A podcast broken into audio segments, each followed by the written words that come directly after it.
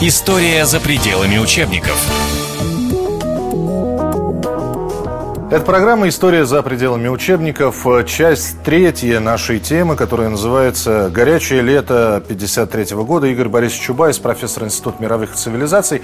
Кстати, э, если вдруг возникнут вопросы, а на каких э, аргументах, на каких доводах построена вот наша беседа с Игорем Борисовичем, показываю сразу.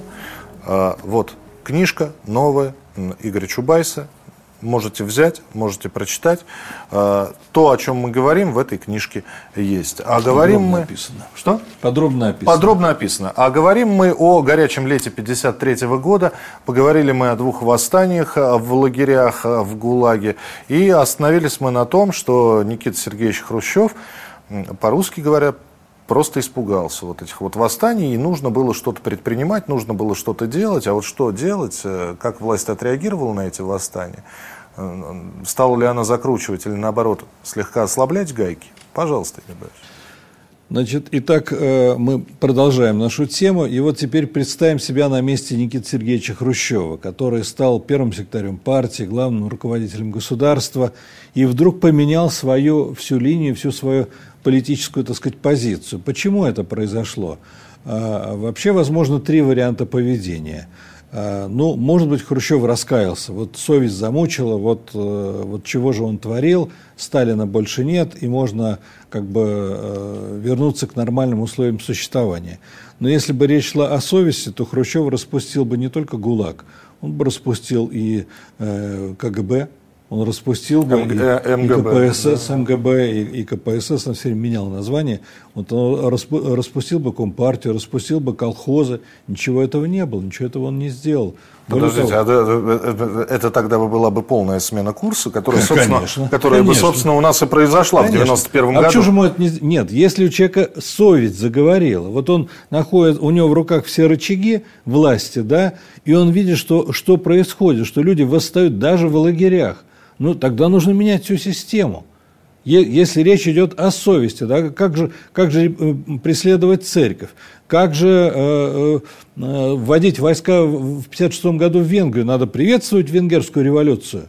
Это, там тоже такие же люди, и тоже сказали, хватит нам вот это вот всего вот по горлу, да? Он же, он же подавил венгерскую революцию. Значит, говорить о том, что это вопрос совести, что он лично сам передумал, нельзя. Извините, вот здесь сразу должен да. сказать, а как, а как вам версия такая? Это, кстати, возвращаясь к теме 53 -го года, почему именно Хрущев? Почему не э, Молотов? Почему не Лазарь э, Моисеевич Каганович? Почему не Маленков, да?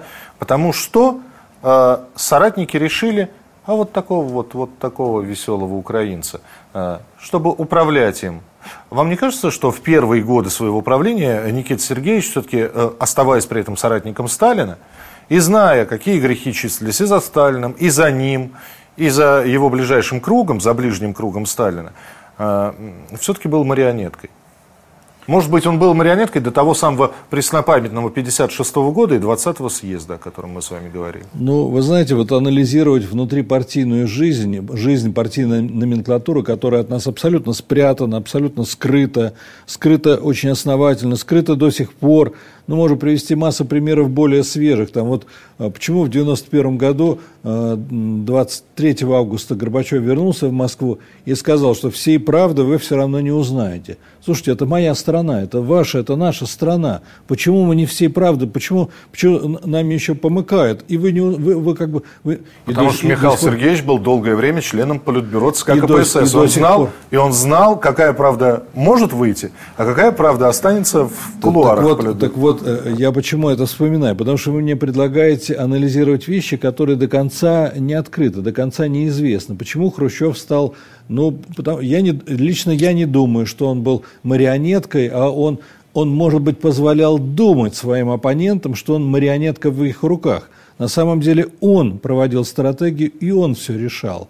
Но а, главное это здесь не то, что Хрущев стал во главе, хотя это играет определенную роль. Главное, что произошло дальше. Вот я теперь хочу показать, что именно восстание заключенных изменило всю политическую ситуацию в стране, изменило всю политическую стратегию, изменило политическую реальность внутри нашей страны.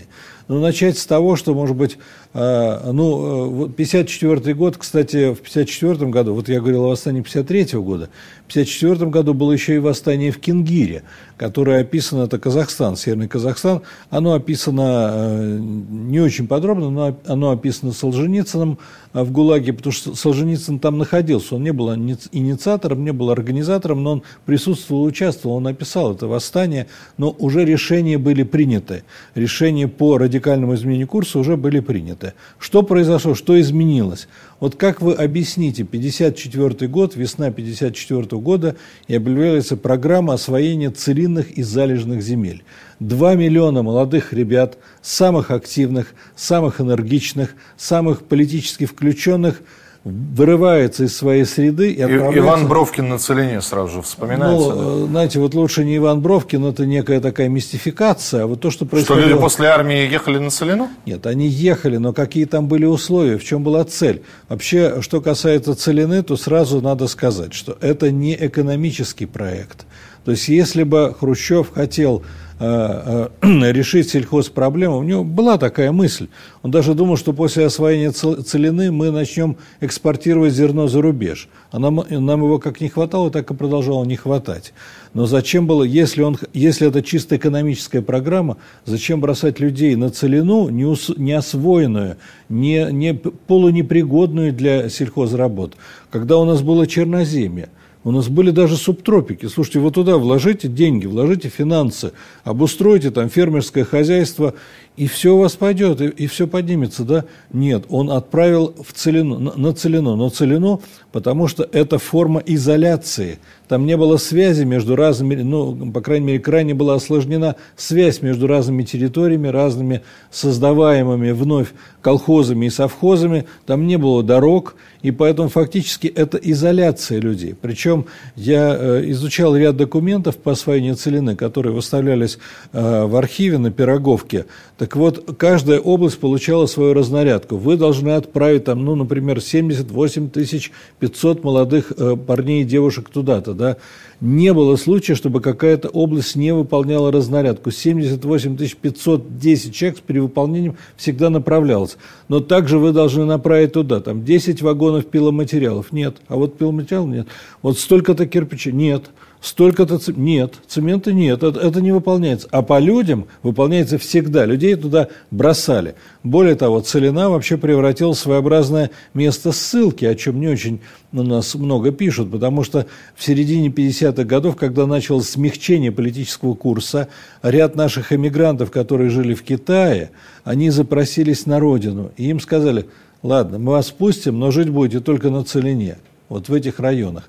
То есть э, освоение Целина... Вам, вам все равно, что Харбин, что Целина, да? Ну, не знаю, но, но в цел... то есть это как бы зона, зона наказания. Отчуждение. Это, это, это особая территория с особыми условиями. Значит, после восстания заключенных началось освоение целины. Вот первый показатель, что это было все взаимосвязано. Потому что Хрущев боялся, что когда вернутся сотни тысяч заключенных в ту же Москву, молодежь все это узнает, и молодежь начнет выступать. Что ж творилось, что происходило, да? Поэтому молодых людей активных отправили туда. Дальше. Странно, что заключенных туда не отправили. Вот.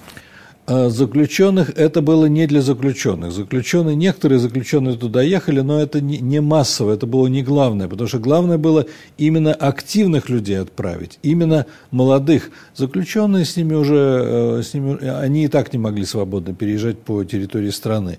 Другой внутриполитический шаг, который э, происходил внутри страны. Почему массовое жилищное строительство началось 54-м, 55-м, 56-м году, а в 57-м, многие говорят, пятиэтажки в 57-м году, да, но для того, чтобы дойти до идеи пятиэтажек, надо было еще пройти часть пути. Действительно, пятиэтажки начали строить, начали строить домостроительные комбинаты, которые выпускали панели, уже сразу не, не кирпичи, а панели. И эти панели складывали, монтировали и строили пятиэтажки.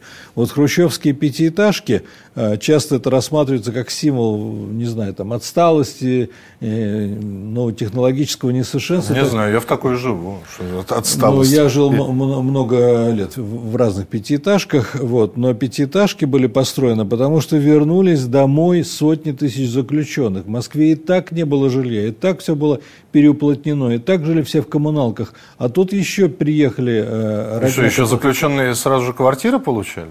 не заключенные получали, а люди, которые без того негде было жить, и вот они стали получать. То есть вот эти массовые перемещения людей, они вызвали политику, породили политику массового жилищного строительства. И начали, тогда у нас не Олимпийские игры проводили, а тогда у нас занимались жильем для обычных граждан, для обычных людей, потому что им негде было жить. Ну, в 1957 году все-таки состоялся фестиваль молодежи и студентов. Вот именно, в 1957 году, после, после закрытия лагерей, повторяю, что лагеря начали закрывать не в 1956 году, после съезда. К съезду практически уже почти ничего не осталось, уже все было э, от, э, э, ну, закрыто или открыто, то есть заключенных уже выпустили из лагерей. 20-й съезд как бы точку поставил на этом процессе. То есть все, теперь уже нет заключенных, и Хрущев сказал, что у нас больше нет политических заключенных, хотя на самом деле они были. Они были и, к сожалению, и существуют. И все-таки, Игорь Борисович, да. объясните, не могу понять, но почему не в 52-м?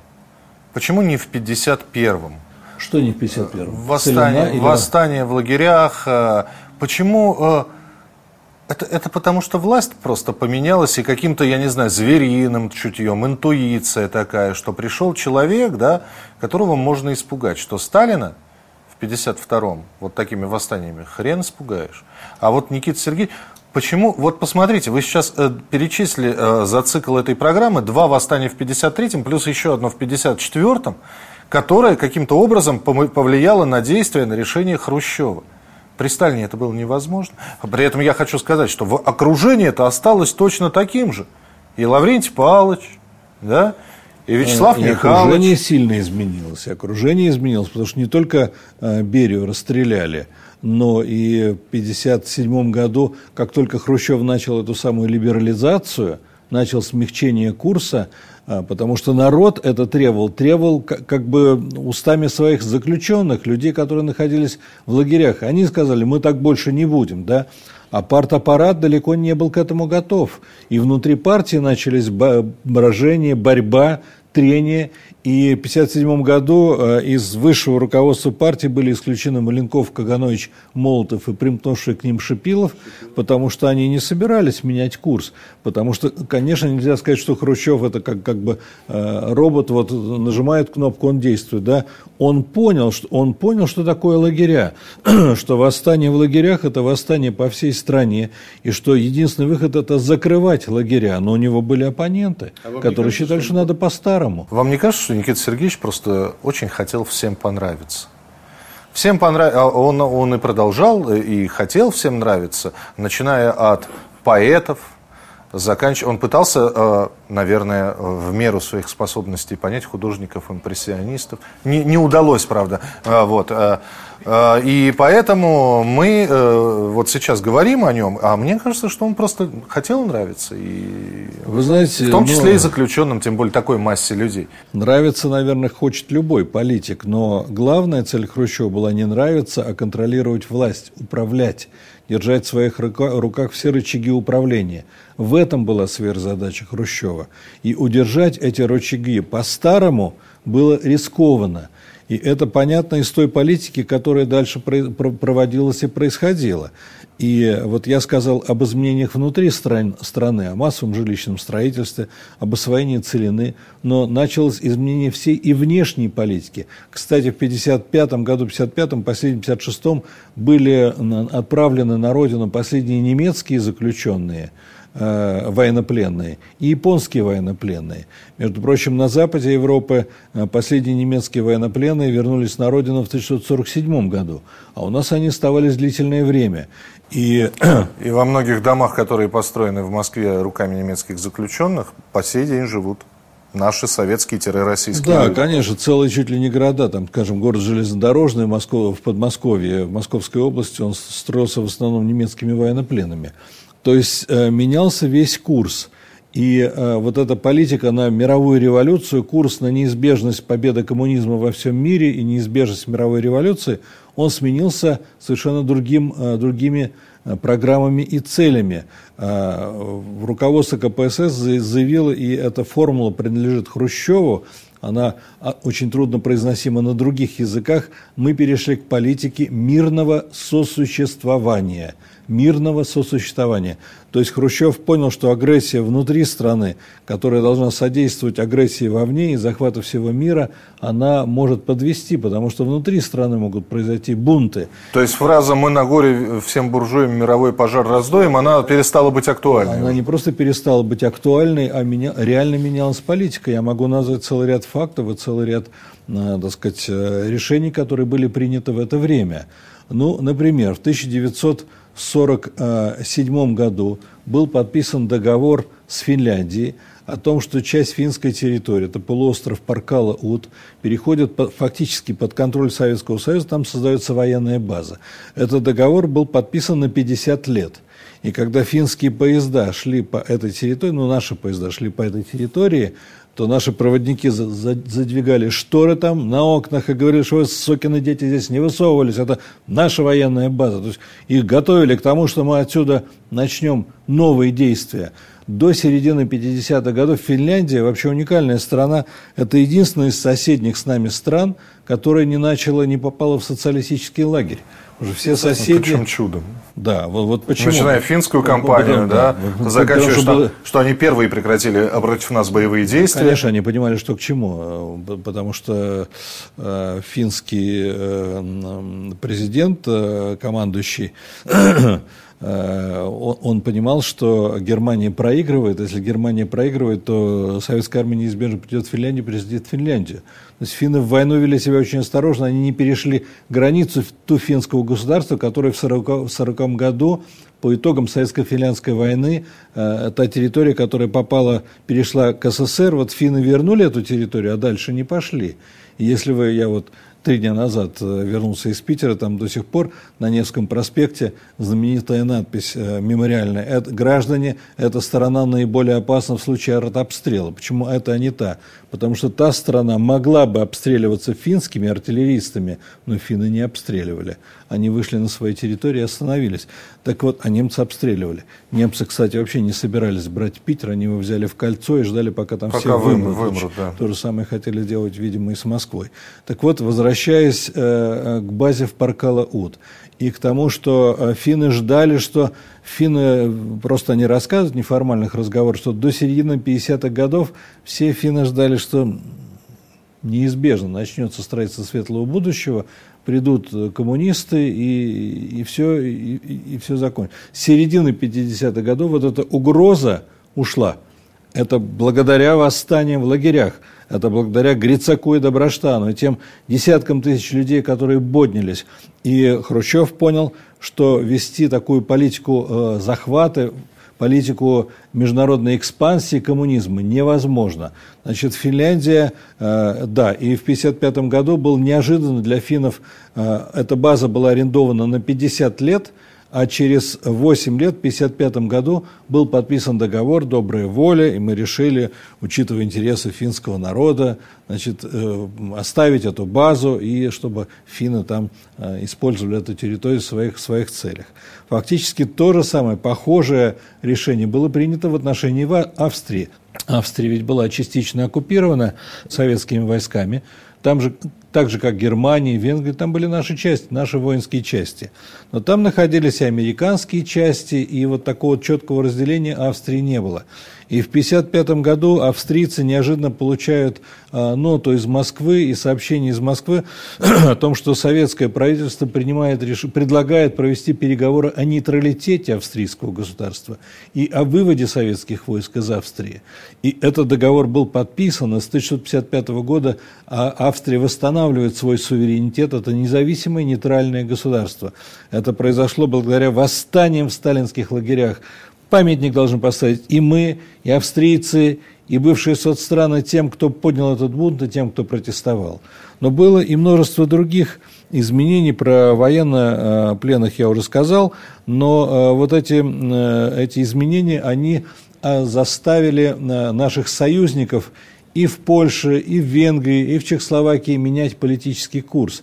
И там прославление Сталина тоже прекратилось. А некоторые даже, некоторая критика сталинщины там э, происходила. Но э, это то самое время, вот на конец 50-х, начало 60-х, это время, когда КПСС очень основательно поссорился с Компартией Китая. То есть целый ряд изменений произошел вне страны, в соседних странах, даже не очень близких странах, произошел в мире, произошел в Москве, во внутренней политике. И все это произошло потому, что система лагерей, сталинская система, которая была построена на физическом подавлении, она себя исчерпала. Друзья, э, это была третья и завершающая часть нашей программы «Горячее лето 53-го». Игорь Борисович Чубайс, профессор Института мировых цивилизаций. То, о чем не сказали в программе, еще раз покажу книгу Игоря Борисовича, называется она «Российская идея».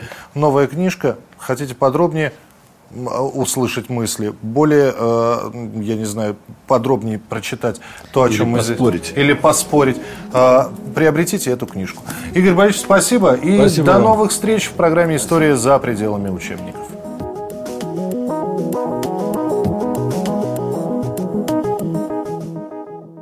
История за пределами учебников.